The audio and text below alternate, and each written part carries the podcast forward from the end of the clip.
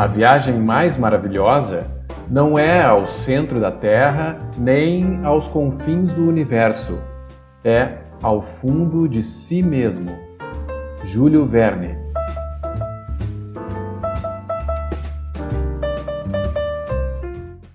Da Estante, seu momento de leitura com a rádio da universidade.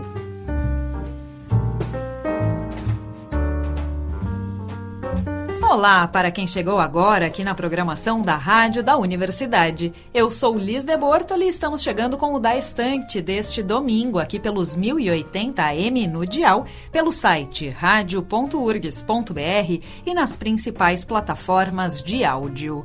Hoje a gente segue com a leitura do romance A Volta ao Mundo em 80 Dias de Júlio Verne. Comigo na técnica, Jefferson Gomes. Programa anterior, vimos que Phileas Fogg e seus parceiros de viagem perderam por apenas 45 minutos o paquete que os levaria de Nova York até a Europa. Mas o cavalheiro encontrou uma solução inusitada e o grupo deve agora cruzar o Atlântico em um navio de carga. Agora é hora de pegar nossos livros para lermos os capítulos 33 e 34 de A Volta ao Mundo em 80 Dias. Quem lê com a gente hoje é o estudante de letras Guilherme Gabineski, novo bolsista do nosso projeto de extensão. Capítulo 33 Em que Phileas Fogg se mostra à altura das circunstâncias. Durante a jornada, costeou Long Island, passou ao largo das luzes de Fire Island e corria rapidamente para leste. No dia seguinte, 13 de dezembro, ao meio-dia, um homem subiu ao convés para determinar as coordenadas. Supõe, por certo, que este homem era o Capitão Speed. Nada disso, era Phileas Fogg. Quanto ao Capitão Speed, estava fechado, e bem fechado, a chave no seu camarote, e soltava uivos que denotavam uma cólera, bem perdoável, levada ao paroxismo. O que tinha acontecido era muito simples. Phileas Fogg queria ir a Liverpool, e o capitão não quis conduzi-lo para lá. Então, Phileas Fogg aceitara ir para Bordeaux e, a 30 horas, tempo em que estava a bordo, tinha manobrado tão bem a tripulação recorrendo às suas banknotes que aos marinheiros e fogueiros, tripulação pouco contrabandista, que não mantinha relações lá muito boas com o capitão, lhe pertencia. Eis porque Phileas Fogg comandava em lugar do capitão Speedy, porque o capitão estava trancado no camarote, e porque, enfim, o Henrietta se dirigia a Liverpool. E bastava, era evidente, ver Mr. Fogg manobrar para saber que ele tinha sido marujo. Agora, como acabaria a aventura, é o que mais tarde se saberá. Contudo, Sra. Ouda não deixava de se sentir inquieta, apesar de nada dizer. Fix, esse, tinha ficado estupefato a princípio. Quanto a Passepartout, achava tudo isso simplesmente adorável. Entre 11 a 12 nós, tinha dito o Capitão Speedy, e com efeito o Henrietta se mantinha nesta média de velocidade. Se, pois, que ainda havia se, se, pois, o mar não ficasse muito ruim, se o vento não saltasse para leste, se não se sucedesse nenhuma avaria ao barco ou nenhum acidente à máquina, o Henrietas, nove dias contados de 12 de dezembro a 21, poderia atravessar as 3 mil milhas que separavam Nova York de Liverpool. É verdade que, uma vez lá, o negócio de Henrietta, somando-se ao banco, poderia levar o gentleman um pouco mais longe de onde gostaria. Durante os primeiros dias, a navegação se fez em excelentes condições. O mar não estava muito agitado. O vento parecia fixo a nordeste. Largaram-se as velas e, sob as suas goletas, o Henrietta andou como um verdadeiro transatlântico. Passepartout estava encantado. A última proeza de seu patrão, da qual não queria ver as consequências, o entusiasmou. Jamais a tripulação vira um rapaz mais alegre, mais ágil. Fazia mil gentilezas para os marinheiros e os assombrava por suas piruetas e malabarista. Com prodigalidade, lhes dava os melhores nomes e as bebidas mais atraentes. Para ele, manobravam como cavalheiros, e os fogueiros atiçavam as fornalhas como os heróis. Seu bom humor, muito comunicativo, contagiou a todos. Esquecer o passado, os aborrecimentos, os perigos. Só pensava na meta de viagem, tão próxima, e às vezes ardia de impaciência, como se tivesse sido aquecido nas fornalhas da Henrietta. Muitas vezes, também, o digno rapaz odiava Fix, considerava-o com um olhar bem expressivo. Mas não lhe falava, porque já não existia nenhuma intimidade entre os dois antigos amigos. Aliás, Fix, cumpre dizer, já não compreendia nada. A conquista do Henrietta, a compra de sua tripulação, aquele Fogg manobrando como marinheiro consumado, todo este conjunto de coisas o aturdia. Não sabia mais o que pensar. Mas, afinal, um gentleman que começava roubando 55 mil libras podia muito bem acabar por roubar uma embarcação. E Fix foi naturalmente levado a crer que o Henrietta, dirigido por Fogg, não iria de jeito nenhum para Liverpool, mas para algum ponto do mundo onde o ladrão, agora pirata, se poria tranquilamente em segurança. Esta hipótese, devemos confessar, não podia ser mais plausível. E o detetive começava a arrepender-se muito, seriamente, de ter embarcado nessa. Quanto ao capitão Speed, continuava a uivar no camarote, e Passepartout, encarregado de lhe levar alimentos, não o fazia, apesar de ser muito vigoroso, sem as maiores precauções. Mr. Fogg, esse, parecia nem mesmo perceber que havia um capitão a bordo. No dia 13, passaram pela extremidade da Terra Nova. São más paragens. Durante o inverno, sobretudo, os nevoeiros são frequentes, os furacões temíveis. Desde a véspera, o barômetro, que baixara repentinamente, fazia pressentir uma mudança próxima na atmosfera. Com efeito, durante a noite, a temperatura se modificou, o frio tornou-se mais intenso, e ao mesmo tempo o vento rodou para o sudeste. Era um contratempo. Mr. Fogg, para não se afastar de sua rota, teve de ferrar as velas e forçar o vapor. Contudo, o andamento do navio foi diminuído, tendo em conta o estado do mar, cujas imensas ondas quebravam contra a roda de proa. O navio começou a arfar violentamente, em prejuízo de sua velocidade. O vento virava, pouco a pouco, furacão, e já se previa um momento em que o Henrietta não poderia mais se manter sobre as ondas. Ora, se fosse preciso fugir diante do temporal, surgiria o desconhecido com todas as suas consequências. O semblante de Passepartout carregou-se ao mesmo tempo que o céu, e, por dois dias, o excelente moço passou por transes mortais. Mas Phileas Fogg era um marinheiro ousado, que sabia resistir ao mar, e continuou seu caminho sem sequer diminuir o vapor. O Henrietta, quando não podia levantar-se sobre a vaga, atravessava. Por vezes a hélice emergia, agitando suas pás no ar vertiginosamente, quando alguma montanha de água levantava sua polpa para fora da superfície da água. Porém, o navio ia sempre em frente. Contudo, o vento não soprou tão forte quanto poderiam ter esperado. Não se tornou um desses tufões que passam a velocidade de 90 milhas por hora. Soprou suportavelmente, mas infelizmente soprou com obstinação do sudeste e não permitiu que se largasse o pano. E contudo, como veremos, teria sido muito útil que tivesse vindo em auxílio do vapor. Dia 16 de dezembro era o 75 desde a partida de Londres. Em resumo, o Henrietta ainda não tinha um atraso inquietante. Metade da travessia, mais ou menos, já estava feita, e as piores paragens tinham sido vencidas. No verão, poderiam ter tido certeza de sucesso. No inverno, estavam à mercê do mau tempo. Passepartout não emitia sua opinião. No fundo, tinha esperanças, e, se faltasse vento, punha fé no vapor. Ora, naquele dia, o maquinista, tendo subido a ponte, encontrou o Sr. Fogg e falou acaloradamente com ele. Sem saber bem porquê, por um pressentimento, sem dúvida, Passepartout experimentou uma vaga inquietação. Teria dado uma de suas orelhas para ouvir com a outra o que era dito. Contudo, pôde apanhar algumas palavras pronunciadas por seu patrão, tem certeza do que disse? perguntou Mr. Fogg. Não se esqueça de que, desde nossa partida, temos tido as fornalhas sempre acesas, e que se temos suficiente carvão para ir pouco vapor de Nova York a Bordeaux, não temos bastante para ir a todo vapor de Nova York a Liverpool. Pensarei nisso, respondeu Mr. Fogg. Passepartout tinha compreendido. Ficou mortalmente inquieto. Ia faltar carvão. Ah, se meu patrão passa por essa, disse ele consigo, ficará famoso e, tendo encontrado Fix, não conseguiu se conter de colocá-la a par da situação. Pois então, lhe respondeu o agente com os dentes cerrados. Julga mesmo que vamos para Liverpool? Claro que sim. Imbecil, respondeu o inspetor, que se afastou, encolhendo os ombros. Passepartout esteve a ponto de fazê-lo engolir o qualificativo, cujo sentido verdadeiro não podia, aliás, compreender. Mas disse para si que o infortunado Fix deveria estar muito desapontado, muito humilhado em seu amor próprio, depois de ter tão desastrosamente seguido uma pista falsa em redor do mundo. E desculpou-o. E agora, que decisão iria tomar Phileas Fogg? Era difícil de imaginar. Entretanto, pareceu que o fleumático gentleman tinha tomado uma, porque naquela mesma tarde mandou chamar o maquinista, e lhe disse: Atisse o fogo e vá em frente até acabar completamente o combustível. Instantes depois, a chaminé do Henrietta vomitava turbilhões de fumaça. O navio continuou assim, a andar a todo vapor. Mas, como tinha sido avisado, dois dias mais tarde, dia 18, o maquinista fez saber que o carvão acabaria naquele dia. Que não deixem o fogo baixar, respondeu Mr. Fogg. Pelo contrário, abram as válvulas. Naquele dia, por volta do meio-dia, depois de ter tomado a altura do sol e calculado a posição do navio, Phileas Fogg fez vir Passepartout e deu-lhe a ordem de ir buscar o Capitão Speed.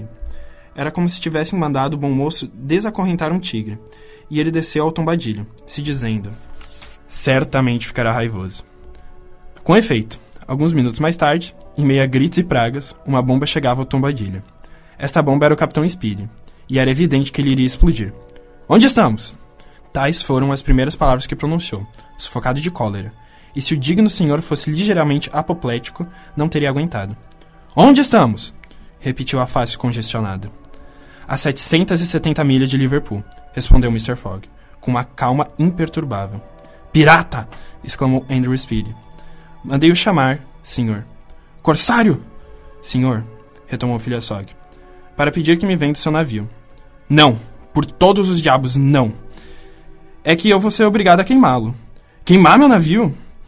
Sim, pelo menos seus autos, porque estamos sem combustível. Queimar meu navio! gritou o capitão Speed, que já nem podia mais sequer pronunciar as sílabas. Um navio que lhe vale 50 mil dólares. Aqui, tem 60 mil, respondeu Fogg, oferecendo ao capitão um maço de banknotes. Isso teve um efeito mágico sobre Andrew Speed. Não se é americano sem que a visão de 60 mil dólares lhe cause uma certa emoção. O capitão esqueceu em um instante sua cólera, seu encarceramento e todas as queixas contra seu passageiro. O navio tinha 20 anos. Aquilo poderia vir a ser uma mina de ouro. A bomba não poderia mais explodir. Mr. Fogg arrancara seu estopim. E o casco de ferro ficará para mim, disse um tom singularmente doce. O casco de ferro e a máquina, senhor. Fechado? Fechado. E Andrew Speed, pegando o maço de banknotes, contou e embolsou. Durante essa cena, Passepartout estava lívido. Quanto a Fix, quase que teve um infarto. Quase 20 mil libras gastas. E ainda por cima, este Fogg deixava ao vendedor o casco e a máquina. Isto é, quase o valor total do navio. É bem verdade que a quantia roubada do banco era de 55 mil libras. Quanto a Andrew Speedy, tinha embolsado o dinheiro. Phileas Fogg disse: Senhor, que tudo isso não lhe cause admiração. Saiba que perco 20 mil libras se não estiver em Londres dia 21 de dezembro, às 8h45 da noite. Ora, perdi o paquete de Nova York, e como o senhor se recusava a me levar para Liverpool. E fiz bem, pelos 50 mil diabos do inferno, exclamou Andrew Speedy, pois com isso ganhei pelo menos 40 mil dólares. Depois, mais pausadamente. Sabe uma coisa, capitão? Fogg. Capitão Fogg. Pois bem, há um Yankee no senhor. E depois de ter feito ao seu passageiro o que ele julgava um cumprimento, embora, quando Phileas Fogg lhe disse: Agora esse navio me pertence? Claro, daqui até a ponta dos mastros. Tudo que for madeira. Claro. Bem, faça demolir as divisões internas e aquecer a caldeira com os destroços. Imagino que foi preciso consumir de madeira seca para conservar o vapor com suficiente pressão. Naquele dia, o tombadilho, os camarotes de convés, as cabinas, os alojamentos, a falsa cobertura. Tudo foi abaixo. No dia seguinte, 19 de dezembro, queimou-se a mastreação, as peças de substituição, as antenas. Abateram-se os mastros. Foram cortados a machadadas. Passepartout, rachando, cortando, serrando, fazia o trabalho de dez homens.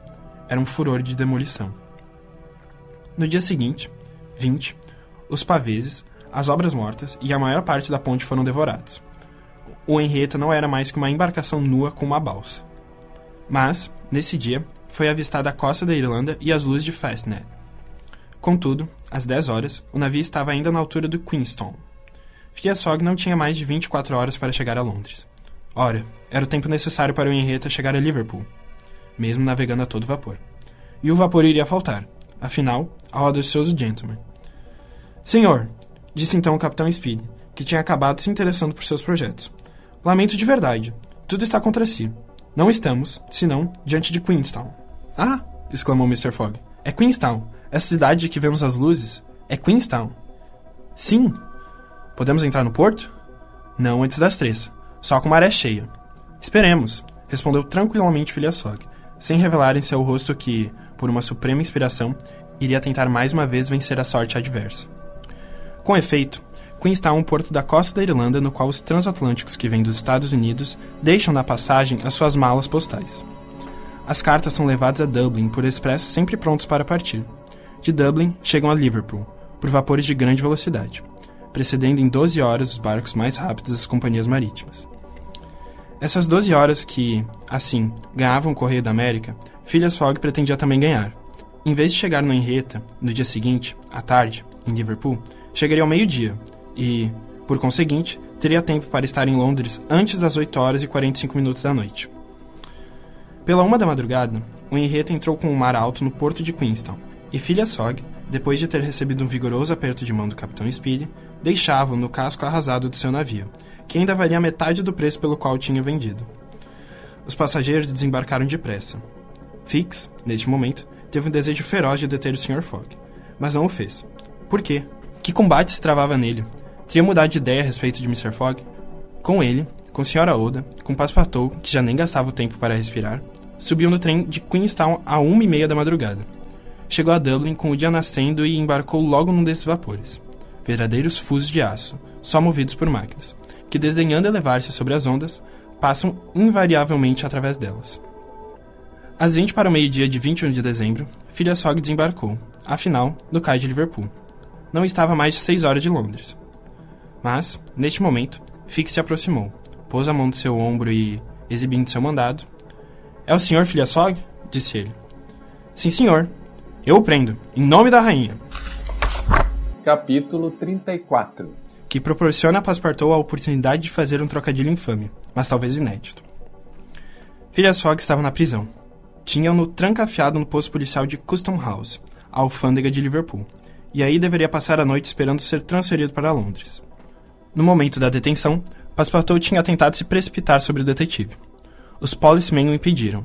Senhora Oda, aterrada pela brutalidade do fato, nada sabendo, nada compreendia. Passepartout lhe explicou a situação. Mr. Fogg, este honesto e corajoso gentleman, ao qual ela devia a vida, estava preso como ladrão.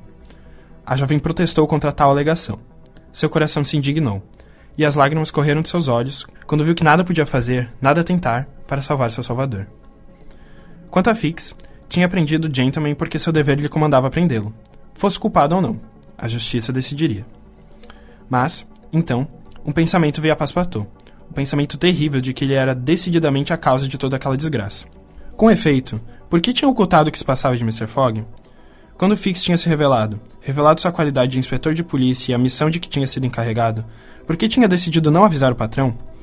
Este, prevenido, teria sem dúvida dado a Fix prova de sua inocência. Teria demonstrado seu erro. Em todo caso, não teria levado às suas custas e nas suas costas esse mal agradecido agente, cujo primeiro cuidado tinha sido prendê-lo, no momento em que punha o pé no solo do Reino Unido. Ao pensar em suas faltas, em suas imprudências, o pobre rapaz era tomado de irresistíveis remorsos. Chorava. Dava pena vê-lo. Queria dar com a cabeça na parede. Apesar do frio, Sra. Old e ele permaneceram no pestilho da alfândega. Não queriam deixar o lugar. Desejavam rever ainda uma vez Mr. Fogg. Quanto a esse gentleman, estava bem e definitivamente arruinado, justo no momento que alcançar seu objetivo. Essa detenção o fazia perder a aposta irrevogavelmente. Tendo chegado às 20 para o meio-dia em Liverpool, dia 21 de dezembro, tinha até às 8 horas e 45 minutos para se apresentar no Reform Club, ou seja, 9 horas e 15 minutos, e não precisaria mais de 6 para chegar a Londres. Neste momento, quem tivesse penetrado no posto policial da alfândega teria encontrado Mr. Fogg imóvel, sentado num banco de madeira, sem cólera, imperturbável. Resignado? Não sabemos, mas este último golpe não o tinha podido emocionar, pelo menos aparentemente. Teria se formado nele uma dessas tempestades secretas, terríveis porque são reprimidas e que não eclodem senão no último momento com uma força irresistível? Não sabemos, mas Phileas Fogg estava ali, calmo, aguardando. O quê? Conservaria alguma esperança? Confiaria ainda no sucesso quando a porta dessa prisão estava trancada sobre ele? Fosse como fosse, Mr. Fogg tinha cuidadosamente posto seu relógio sobre uma mesa e olhava os ponteiros avançarem. Nenhuma palavra escapava de seus lábios, mas seu olhar tinha uma fixidez ímpar. Em todo caso, a situação era terrível, e, para quem não pudesse ler naquela consciência, ela se resumia assim: se fosse considerado inocente, Phileas Fogg estava arruinado. Se fosse considerado culpado, estava preso. Teria então o pensamento de se salvar? Pensava em procurar se este posto apresentaria uma saída praticável? Pensava em fugir? Seríamos tentados a acreditar que sim, porque, em certo momento, inspecionou o quarto. Mas a porta estava solidamente fechada e as janelas guarnecidas de barras de ferro. Voltou a se sentar e tirou da carteira o roteiro da viagem. Da linha que trazia essas palavras: 21 de dezembro, sábado, Liverpool. Acrescentou: 80 graus. Dia: 11 horas e 40 da manhã. E esperou. Uma hora soou no relógio de Custom House. Mr. Fogg constatou que seu relógio estava dois minutos adiantado em relação a ele. Duas horas.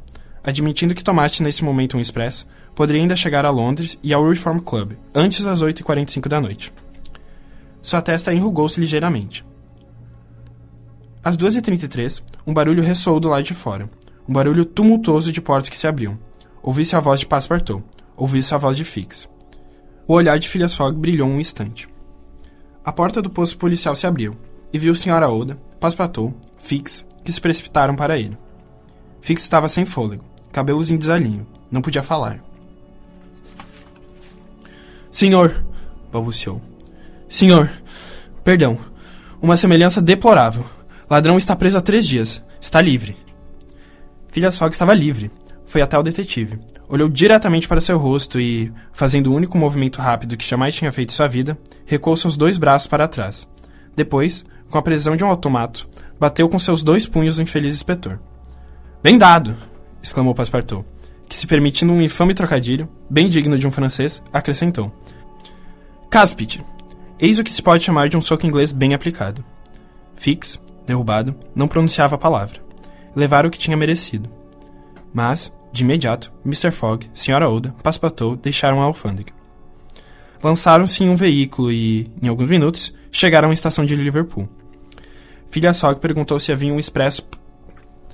Phileas Fogg perguntou se havia um expresso prestes a partir para Londres. Eram 2h40. O expresso tinha partido havia 35 minutos. Phileas Fogg solicitou, então, um trem especial. Havia diversas locomotivas a vapor de grande velocidade. Mas, atendendo às exigências do serviço, o trem especial só poderia deixar a estação às três horas. Às três horas, Phileas Fogg, depois de ter dito algumas palavras ao maquinista sobre uma certa gratificação, corria em direção a Londres, em companhia da jovem e do seu fiel servidor. Era preciso percorrer em cinco horas e meia a distância que separa Liverpool e Londres. Coisa muito fácil quando havia estar livre em todo o percurso. Mas houve atrasos forçados e, quando o gentleman chegou à estação, eram dez para as nove horas em todos os relógios de Londres. Phileas Fogg, depois de ter dado a volta ao mundo, chegava com atraso de cinco minutos. Tinha perdido. Estes foram então os capítulos 33 e 34 de A Volta ao Mundo em 80 Dias de Júlio Verne. Hoje contamos com a leitura de Guilherme Gabineski. O programa de hoje já está disponível nas plataformas e no site da rádio em radio.urgs.br. E não esquece de seguir o Da Estante no Instagram em daestante.urgs para não perder nenhum dos nossos conteúdos. Amanhã a gente volta com mais leituras nos drops da Estante às 10 10 e 10 da manhã, com reprise às 8 da noite. Até lá!